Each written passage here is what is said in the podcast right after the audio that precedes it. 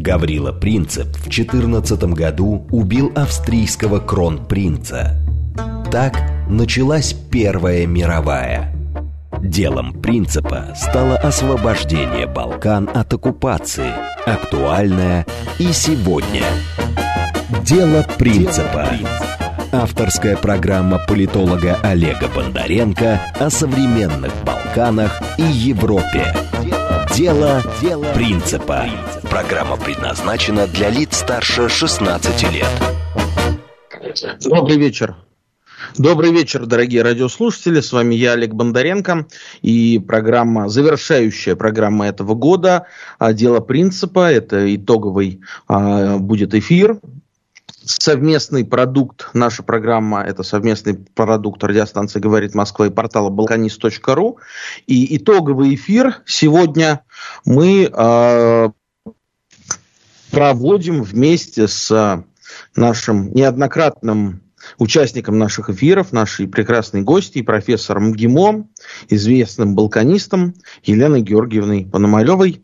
Елена Георгиевна, добрый вечер. Добрый вечер всем. Э, добрый вечер, Олег. Ну, прежде всего, хотелось бы, конечно, слушателей радиостанции поздравить с наступающим праздником, и с Рождеством, и Новым годом. И действительно, это очень здорово, что мы 30 декабря сегодня с вами поговорим о таком интересном регионе. Знаете, я еще никогда, откровенно сказать, 30 декабря в 9 вечера прямые эфиры на радио не проводил, так что это тоже такой своего рода а, дебютный а, новогодний, практически новогодний формат. А, и несмотря на то, что уже действительно совершенно новогоднее настроение, но все-таки давайте, а, давайте сейчас а, несколько важных резюме сделаем, mm-hmm. потому что год был такой интересный, насыщенный на события. С другой стороны, год был э, подготовки к важным событиям. В следующем году э, будут выборы в Сербии парламентские, президентские, будут выборы в Боснии и Герцеговине, парламентские, президентские. А, возможно, еще там будут выборы в Черногории и а, Македонии. А, этот год был год в этом смысле подготовительный, предваряющий важные события. А, давайте, Елена Георгиевна, вкратце пройдемся по результатам этого года для всех, а, ну или для большей части, скажем так, балканских стран. Но я бы... я бы хотел... Да. Да, я, я бы хотела подчеркнуть, что Балканы оказываются не только ак, а, актуальны и очень интенсивны в своей внутренней политике, они постоянно, и в это, этот год очень хорошо показал, а, вписаны в мировые политические процессы, потому что действительно 21 год был крайне а, и удивительно насыщен на всевозможные события, и в каждом из этих событий Балканы занимали особое место. Ну, допустим, те же энергетические войны да, вокруг газа, которые разворачиваются, и мы должны вспомнить, что именно 1 января 2021 года президент Сербии Вучич дал старт прокачки газа через Балканский поток, вот продолжение турецкого потока. Да? Э, это было такое вот очень важное событие, которое открыло год. Если мы возьмем, например, ситуацию важнейшую для всего мира, это итоги президентских выборов и инаугурации, в конце концов, Байдена, непризнание итогов выборов Трампа, и мы знаем, что Балканы тоже по этому пункту разделились очень серьезно. Были э, страны и правительства, которые рукоплескали Байдену, и были те, которые надеялись на победу Трампа, а если мы возьмем, например, афганский излом, то Балканы, как это ни удивительно, тоже включены в эту проблему, потому что афганские маджахеды, как мы знаем, впервые появились в Европе в условиях э, балканских войн. На территории Боснии и Герцеговины э, возникли даже целые лагеря именно афганских маджахедов. И, э, например, то, те же э, кризисы, которые происходят на постсоветском пространстве, связанные с политическими переворотами, Балканы тоже здесь участвуют, потому что они явили нам пример современных технологий политических переворотов. Достаточно вспомнить э, Белградскую осень 2000 года. Поэтому я хотела бы напомнить слушателям, что Балканы важны не только своими внутренними чрезвычайно интересными процессами, но они так или иначе э, косвенно, исторически связаны с э, мировой политикой в целом. Да, Олег? но да, э, возможно, сейчас Балканы в этом году действительно еще больше возра вернулись или в процессе возвращения находятся э, на, на мировую арену политическую, потому что действительно много центров силы э, приковывают свое, свое внимание к этому региону. А я бы хотел сейчас коротко пройтись по разным отдельным странам. А, из всех стран, где произошли а, балканских стран самые такие большие, на мой взгляд, ну не то чтобы тектонические, но серьезные изменения, я бы начал с Болгарии. Отметил бы Болгарию, потому что в Болгарии произошла смена власти, прошли три парламентских выборов, трое парламентских выборов.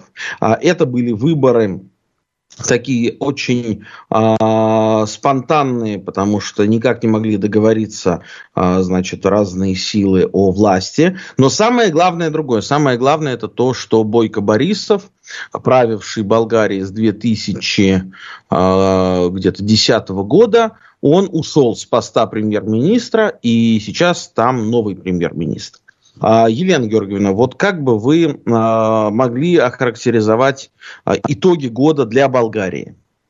Ну, я э, крайне скептически отношусь к смене власти в так называемых новых демократиях, потому что от перемены мест слагаемых, что называется, сумма не меняется в этом случае, ну или меняется очень поверхностно. Речь идет о, о том, что какая бы власть, какая бы партия не пришла, неважно в какой стране, кстати, да, это ко всем Балка, э, Балканам относится, преимущественно э, жизнь обычных людей, в общем-то, не меняется серьезно.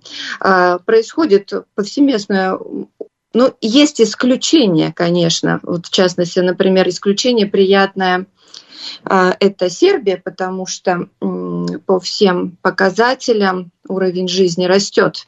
А вот в остальных странах, в общем-то, очень сложная ситуация.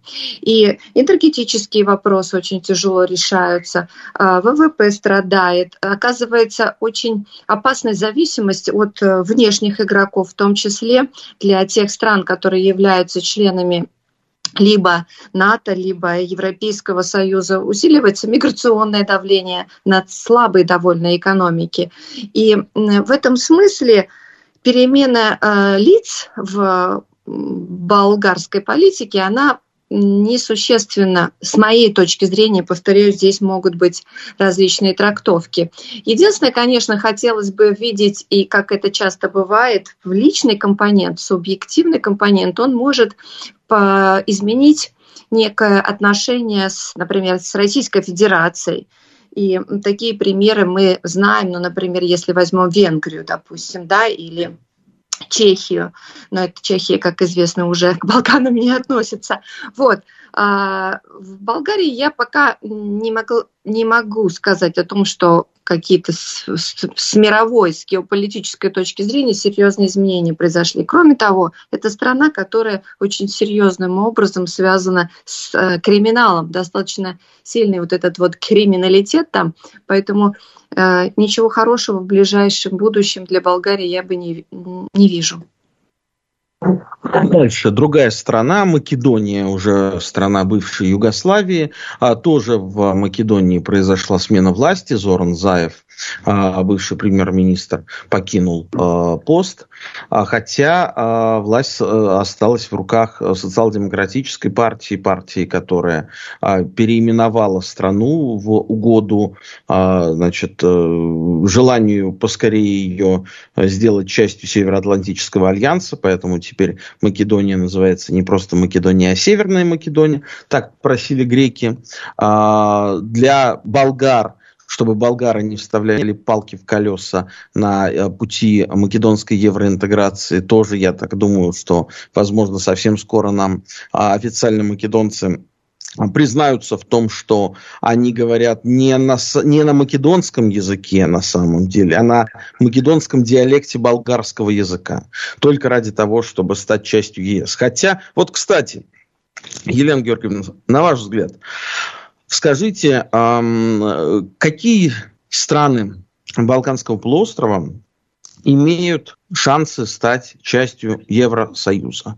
В первую очередь Македония, Черногория, Сербия, Босния и Герцеговина. Но, ну, У кого вообще что-то подобное может случиться? Но Брюссель э, обещает шансы всем, и, как мы знаем, они включены, так скажем, в потенциальную повестку расширения, но учитывая э, фантастические проблемы, которые сейчас есть у Европейского Союза, э, и тем более то, что он сейчас вообще озабочен совсем другими вопросами, связанные э, прежде всего с безопасностью, военной безопасностью, и очень многое в будущем Евросоюза зависит от переговоров, которые, я надеюсь, состоятся между Россией и США, между нашими президентами. Вот, э, так что у них сейчас другие вопросы. С моей точки зрения, никто из названных стран, конечно, в ближайшем будущем э, вряд ли станет членом Евросоюза. Хотя, повторюсь, у меня очень плохая э, повестка и для ЕС. Вообще сохранится ли эта структура в ближайшем будущем, потому что мы видим, какие есть звоночки и из Испании, в той же из Италии по поводу вообще будущего ЕС.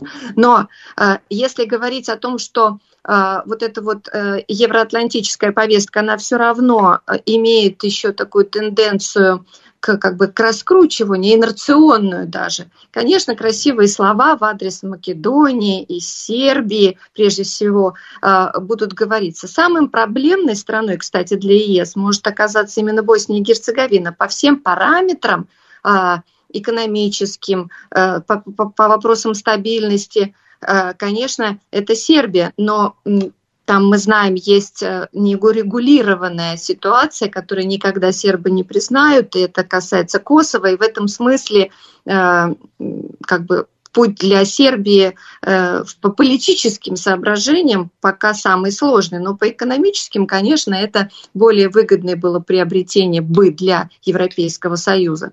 Что касается Северной Македонии, то ведь мы тоже хорошо знаем, там же внутренняя ситуация очень сложная, там фактически раскол э, страны изнутри имеет место по этническому, национальному принципу, тому же вот, да, религиозному и даже языковому. Речь идет о балбанском меньшинстве, и получении им все больше и больших прав, и при том, что э, не, не имеет места интеграция этих двух общин, имеется в виду македонской да, общины и албанской. Это э, не получается единое гражданство на самом и гражданская идентичность, я бы так сказала.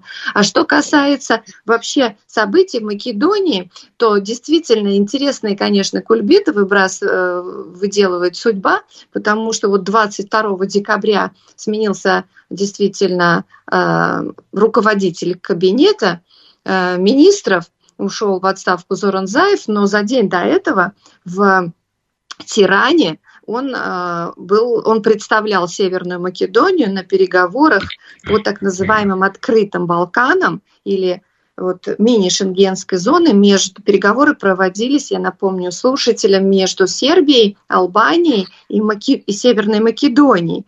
И речь шла об урегулировании шести основных вопросов, которые бы открывали э, возможности для экономического сотрудничества. Вообще этот союз достаточно интересный, потому что две страны НАТО э, и нейтральная в военном смысле Сербия открыв, пытаются открыть свои границы для перемещения населения, рабочей силы, естественно, для решения, так скажем, прежде всего экономических, информационных, так скажем, задач. Да?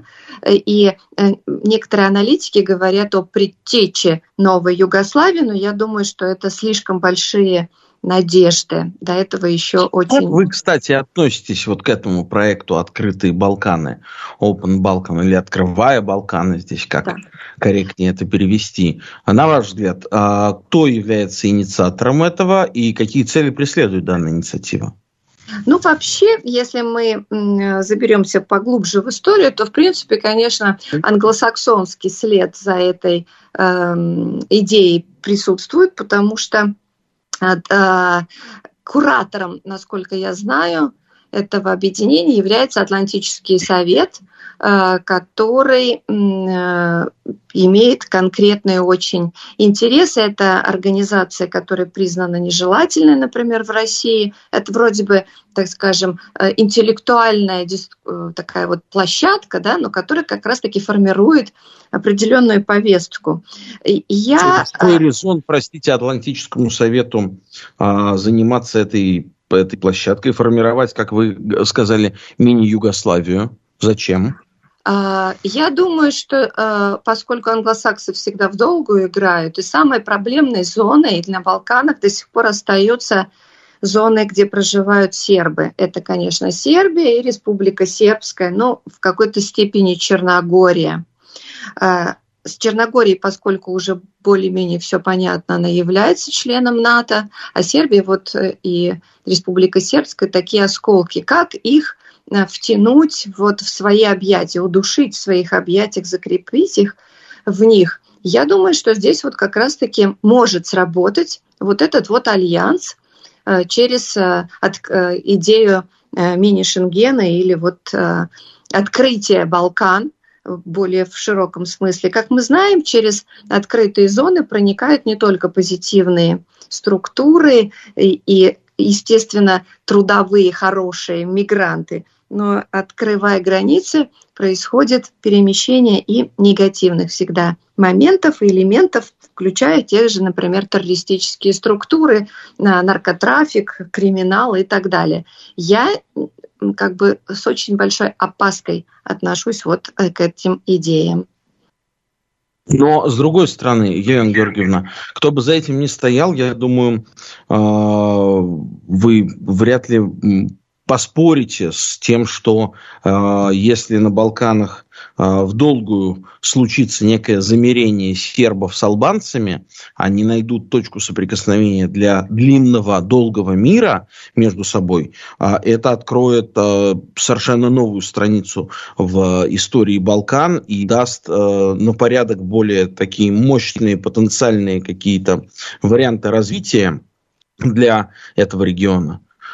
Олег Владимирович, а вы, а вы вот серьезно верите в замерение сербов и албанцев, когда на протяжении всей истории этого не произошло. Даже в условиях социалистической модели развития, когда возникала идея создания Балканской Федерации, там совсем иные, не национальные, а именно идеологические рычаги срабатывали и э, имели шанс да, э, создания некого вот такого мощного союза это не произошло, то учитывая обиды и, и, и, так скажем, на, национального унижения последнего тридцатилетия, то это сейчас произойдет. Я думаю, что замерение... Знаете, мне кажется, не может быть. Георгий, это, это не предмет веры, это предмет просто необходимости. Ну, послушайте, мы тоже враждовали там столетиями с разными соседями. И ничего, живем в одной стране теперь, со многими из них, кстати.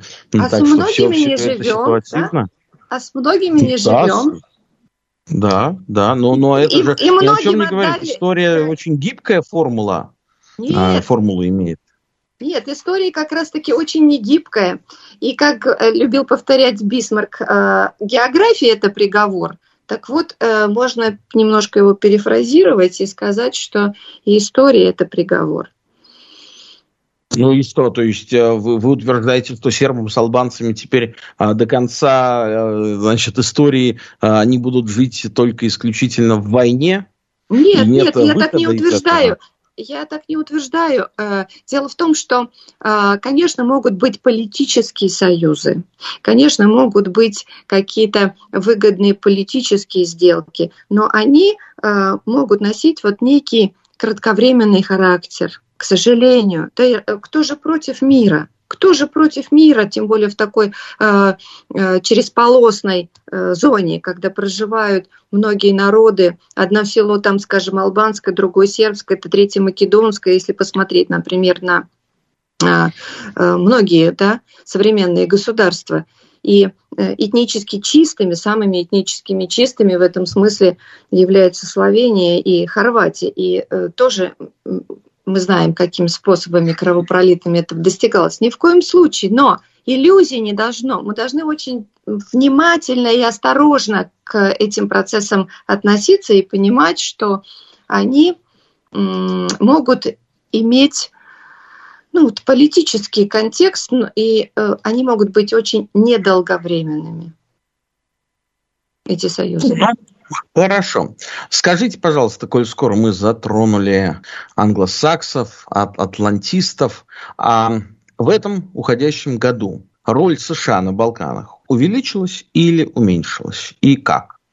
Ну, это достаточно сложно сказать, потому что, с одной стороны, э, то количество структур, э, элементов сотрудничества, там, кредитные линии, деятельность НКО, оно как бы может быть даже скрыто от э, оно может не, не увеличено, да, и оно может быть скрыто от э, постоянного анализа, но оно, естественно, присутствует.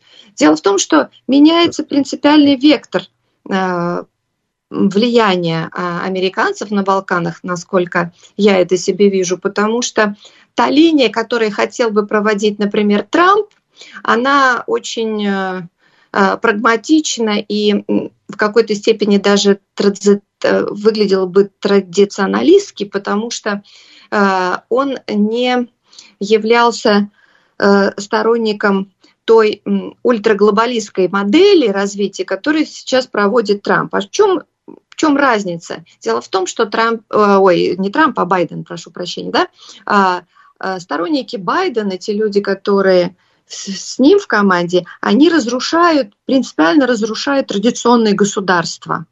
Вот государство как институт национальный, как э, э, политический институт, э, в логике ультраглобалистов он должен уйти в прошлое. Потому и велика должна быть роль наднациональных структур, начиная от ВОЗ и заканчивая, там, скажем, всякими международными комитетами по климату. Да? А вот сторонники Трампа, они скорее за усиление государства, за возвращение ему привычных функций. А это означает утрату суверенитета. То есть постепенно у государств не только балканских, а вообще э, при ультралиберальной модели развития, если она восторжествует окончательно, будет изыматься э, суверенные полномочия. А любой, кстати, союз, который, вот если мы оттолкнулись да, от союза «Открывая Балканы», Open Balkans, то э, это означает в конце концов передачу часть своих полномочий. Но хорошо мы это видели и видим на примере Евросоюза, когда уже национальные государства не могут ничего решить э, без обращения, например, к Брюсселю. Вот в этом смысле разница. Поэтому я сказала бы, что не роль США увеличивается на Балканах, а роль наднациональных и транснациональных структур. Кстати, это очень хорошо. Посмотрите, видно. у нас, у нас, у нас буквально вот сейчас до новостей остается буквально минута, а, хотя тема-то очень важная. Вот ушел Трамп, который мы помним, пытался даже замерить сербов с албанцами, да, и приглашал к себе в кабинет Александра Вучича, президента Сербии, и там, премьер-министра Косово, а, предлагал различные варианты, создал специальный фонд, а, куда совокупно собрали более 60 миллиардов долларов. В общем, колоссальные деньги для региона, инвестиционный фонд.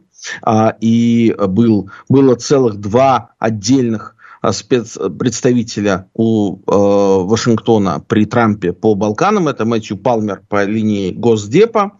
Э, он остался. И Ричард Греннелл, спецпредставитель по Косово, он ушел а, вместе с Трампом, а, и после этого а, всячески поливал грязью администрацию Байдена уже, говоря о том, что Америка, так же, как она ушла из Афганистана, она также уходит с Балкан. Вот до выпуска новостей я сейчас не вижу, сколько у нас секунд остается. Давайте коротко вы скажите, пожалуйста, вот при Байдене США действительно ушли начали уходить с Балкана или нет? Нет, конечно, я же говорю, что а, они э, не уходят, они как бы меняют э, принцип э, управления и присутствия, часть как бы, полномочий, что ли, элементов влияния, институтов влияния передается на глобальный уровень. Вот и все. Но пока мы по старой привычке все равно это э, называем там, да, Соединенные Штаты, хотя и э, не Байден является самостоятельной фигурой, за ним да, стоят очень серьезные субъекты мировой политики. Хорошо, а сейчас у нас выпуск новостей, после этого продолжим. Дело принципа. Авторская программа политолога Олега Бондаренко о современных Балканах и Европе. Дело, Дело принципа. Продолжаем эфир. Да, это программа «Дело принципа», заключительный итоговый эфир года, совместный проект радиостанции «Говорит Москва» и портала «Балканист.ру». А у нас сегодня профессор МГИМО, наша постоянная гостья, уважаемая Елена Пономарева. А, напоминаю, что работает смс-портал для ваших сообщений плюс семь девять два пять четыре восьмерки девяносто четыре восемь. Телеграмм для сообщений говорит МСК-бот. А, и а, чуть позже мы начнем принимать ваши звонки. Если у вас 30 декабря в 10 часу вечера будет желание пообщаться на такую, в общем, не новогоднюю тему, то звоните 8495-7373-94,8. А, кстати, у нас сегодня первый, а, первый эфир, который мы организуем онлайн, не в студии, так что извините, если какие-то возникают технические а, накладки. Это буквально вот для меня это первый первый подобный опыт. Мы остановились вместе с Еленой Пономаревой на а, вопросе, а, уменьшилась ли роль США на Балканах. По ее мнению, не уменьшилась, если я вас правильно понял. А в то же время а, на Балканах явно сейчас растет роль других стран, в том числе Турции. Вот давайте а, проанализируем а, проанализируем роль Турции за последний год, что султан Эрдоган предложил за этот год балканским государствам, насколько он и где укрепил свои позиции, насколько это в целом соответствует интересам каких балканских стран и насколько, в общем, это проблема для России. Дело принципа. Авторская программа политолога Олега Бондаренко о современных Балканах и Европе. Дело, Дело принципа. Вот после ряда технических нюансов мы, наконец, возвращаемся а, в эфир вместе с профессором Еленой Пономаревой. А, Елена Георгиевна, вы нас слышите? Да, я слышу. И мы да. хотели про Турцию поговорить. Про Турцию, да, про Турцию. Да, мы, мы хотели отметить, э, что э, Турция, конечно, с каждым годом наращивает свое влияние не только на Балканах, но и в других зонах пытается возродить свои имперские амбиции и развернуться, что называется, в сторону э, западных территорий. И есть э, такое даже утверждение, что э, она нарушает э, прежние соглашения, которые были достигнуты в 2019 году, и свой удел Малой Азии она уже недовольна этим уделом, она хочет вернуться уже и в Европу, но не как член ЕС, если мы помним, да, были такие мечты у Турции, что она когда-то станет членом Европейского Союза, но уже как самостоятельный игрок. И лучшего захода вот э, в Европу, чем через Балканы, конечно, нет. Кстати, вот буквально э, вчера Здесь э, глава э, Министерства обороны Турции посетил Косово, и я думаю, что э, есть как бы две такие основные точки входа Турции на Балкан. Это именно через Косово и через э, Боснию и Герцеговину, естественно, через э, мусульманскую часть. Ну, понятно, здесь вопрос э, веры, э, опоры на э, как бы дружественные культурные традиции и в противовес, э, вот так скажем, Сербии. А, конечно, Турция не только политическими и такими вот э, лозунговыми моментами заходит туда. Э, как мы знаем, несколько э, лет назад, по-моему, года два или три назад, Эрдоган сказал, что Косово это Турция, да, вот этот лозунг провозгласил, но и экономическими, и очень важно такими технологиями публичной дипломатии. То есть речь идет о создании целой сети неправительственных организаций, разного рода культурных центров, школ, Э, даже детских садов. Это, кстати, Турция очень хорошо практикует и в э, Средней Азии, которая сейчас э, в научной литературе называется Центральная Азия. И вот эта вот сеть детский сад, школа, лицей, университет, она хорошо формируется и работает на созидание такой вот протурецкой элиты. И, э, конечно, и сейчас у Турции есть еще очень важный рычаг, возможность, это энергетический компонент, потому что тот мощнейший э, энергопровод, который существует, он даже называется турецкий поток, и Турция становится хабом для распределения энергоресурсов голубого топлива, но и не стоит забывать, что э, в еще марте уходящего года президент России и Турции дали старт строительству третьего энергоблока атомной электростанции Акую. И э, э, электроэнергии, которая будет производиться этой мощнейшей электростанцией, как вроде бы в полную силу она должна заработать в 2023 году, она тоже будет продаваться, я думаю, что будет продаваться в том числе на Балканы. Поэтому здесь речь идет о как бы таком симбиозе экономики, политики, энергетики, но и не стоит забывать и военную э, составляющую, потому что Турция становится, как мы знаем, э, продавцом достаточно высокого качества вооружений. И ее э, вооружение, она в разные регионы продается. Меня поразил другой момент, что в, в плане военном, даже пограничном, Турция заключила соглашение с Венгрией, своим историческим противникам. Да, мы говорили с вами о том, о том, что история может быть все-таки разная и поворачиваться разными сторонами в современности к нам. Э, так вот, э, с турецкие пограничники пока в количестве 50 человек будут патрулировать границы с э, Венгрией, Сербией и Румынией на предмет вот сдерживания нелегальной миграции. И для меня это, например, очень такой тревожный тоже звоночек, потому что разными путями, разными способами Турция наращивает свое влияние в, на Балканах. Ну, зачем это Турции, понятно, а зачем это Венгрия? Ну, видимо, у Венгрии э, не хватает каких-то ресурсов, и она видит в этом возможность, ну, такого э, решения какой-то краткосрочной задачи. Но лесу все-таки в курятник не, не стоит пускать. Но вы знаете, коль скоро мы заговорили о Венгрии, что э, нынешний венгерский лидер Виктор Орбан, он э, очень активный проводит политику на Балканах. Он под э, недавно приезжал в Баню Луку, столицу Республики Сербской, где поддержал, от, открыто поддержал Милорад Дудика в его противостоянии с Сараевом, лидера боснийских сербов, член президиума Боснии от сербов – а, и в этом смысле он занимает такую очень просербскую позицию, а, которую, кстати, а, ну, не, в такой степени, но, но, тем не менее, по крайней мере, не с антисербских позиций выступал и Себастьян Курц, австрийский лидер, который в этом году тоже покинул свой пост, к сожалению. И Австрия, я думаю, теперь вернется общий, общий европейский хор, из которого она так иногда как будто бы пыталась а, выйти там на пол шажка.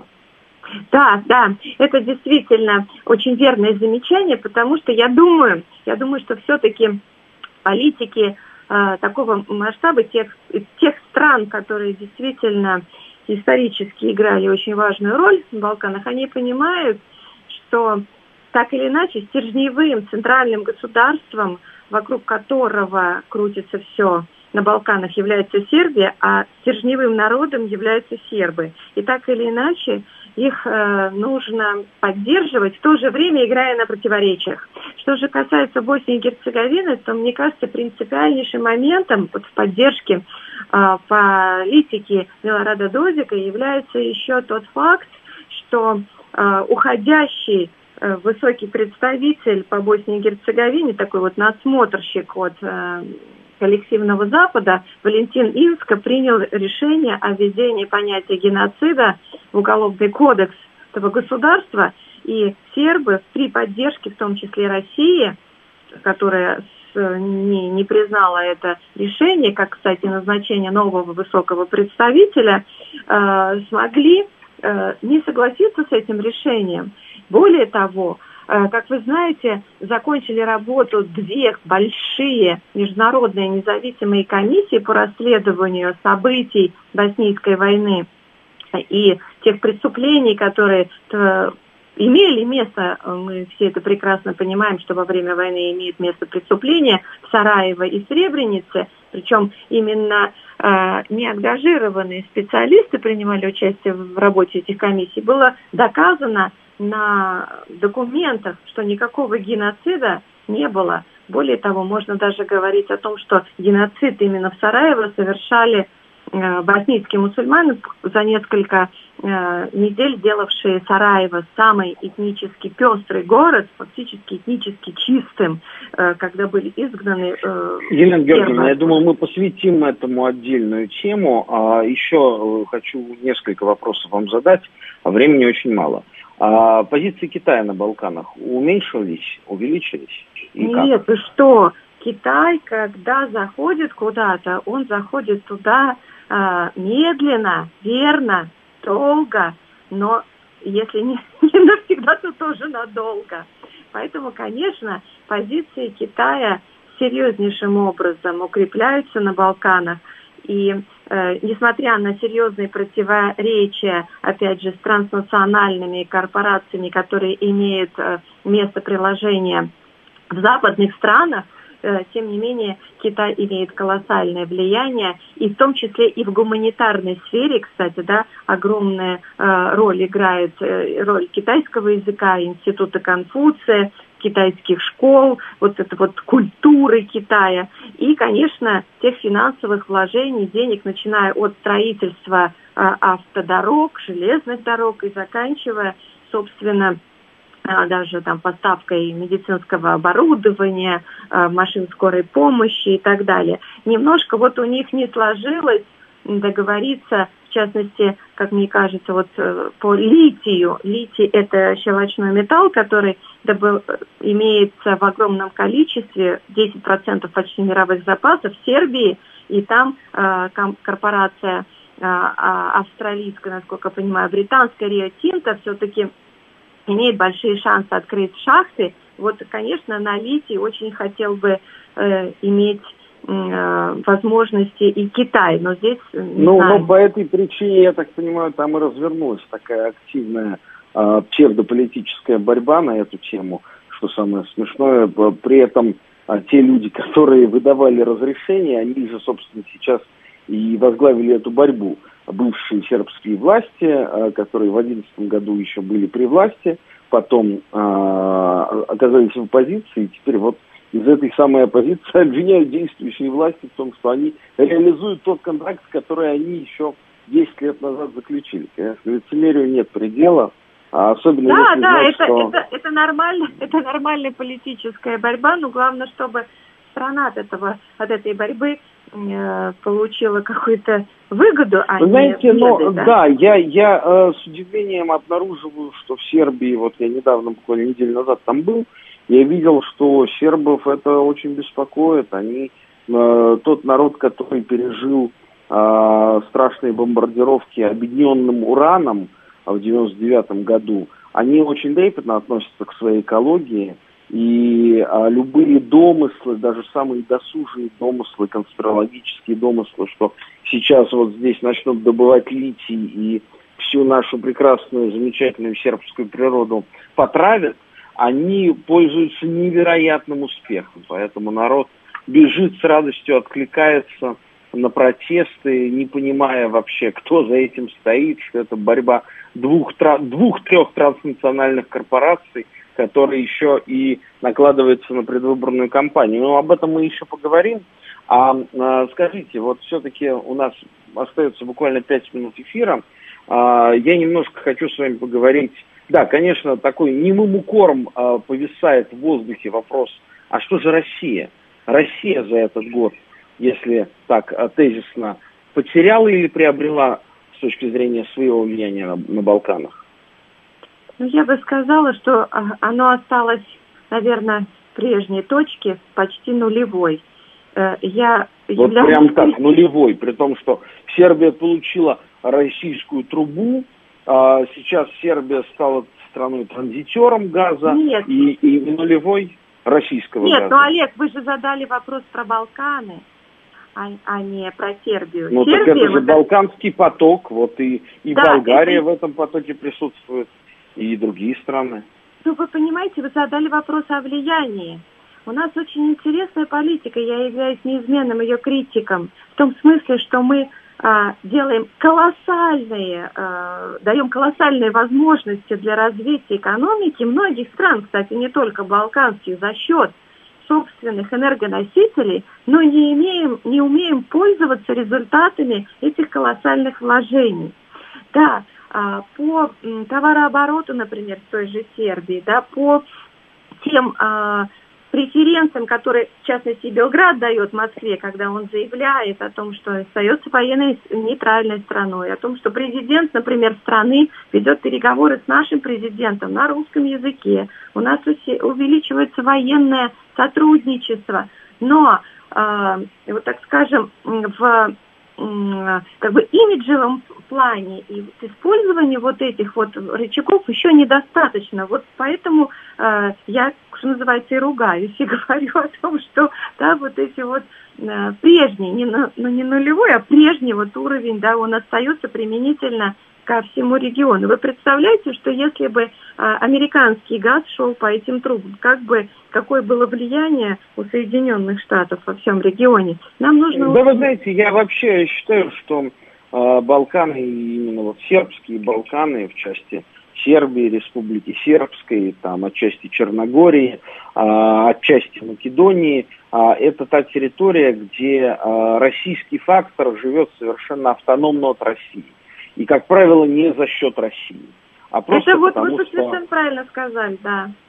Да, просто потому что там есть огромный запрос на это, и чтобы этот запрос удовлетворять, чтобы э, быть на коне э, местным политикам, им нужно удовлетворять этот запрос на Россию. И они сами бегут, э, рвутся в Кремль, вот мы видели, не так давно был визит в начале Александра Вучича, президента Сербии, Э, с Владимиром Путиным он общался и получил прекрасную скидку на газ. А мне кажется, вообще это, пожалуй, самый пророссийский президент в мире, наверное, который остался, Александр Вучич. Потому что он понимает, но, что фактор России очень важен.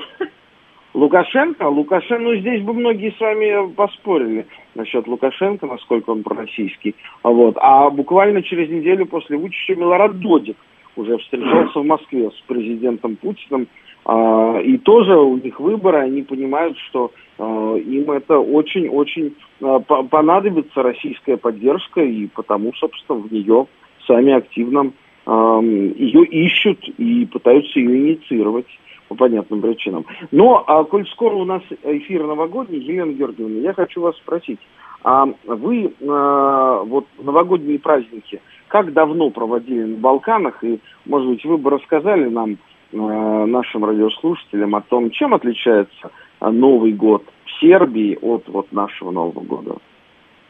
Ну, во-первых, там нету таких длинных праздников, конечно, но при этом теплота э, праздника все равно остается, потому что э, нов, ожидание нового – это всегда ожидание чего-то светлого, радостного, и необычного. Поэтому это бесконечные застолья, это переходы из одной э, компании в другую, из одного дома в другой. Может быть, вот так скажем, нету таких вот посиделок именно вокруг елок, но э, застолье вам обеспечено и э, вкусная, экологически, кстати, чистая и потрясающая э, пища э, э вам тоже будет в радость, потому что это все с интересными разговорами, с э, раки, с вином там и так далее. В общем, а сейчас... еще очень важный момент, который не могу не упомянуть, это то, что сербы, по крайней мере, то, что я видел, свой э, сербский Новый год, они так называют э, наш старый Новый год, они называют сербским Новым годом, они отмечают чуть ли не круче, чем сам Новый год. Так что захотите увидеть, как гуляют сербы на Новый год, летите в Белград на 13 января, в с 13 на 14. Ну, а мы с вами услышимся уже в новом году. Это программа «Дело принципа», совместный проект радиостанции «Говорит Москва» и портала «Балканист.ру». Сегодня у нас была по связи а, профессором ГИМО Елена Пономарева. Я Олег Бондаренко. А, будьте счастливы, Балканы это интересно.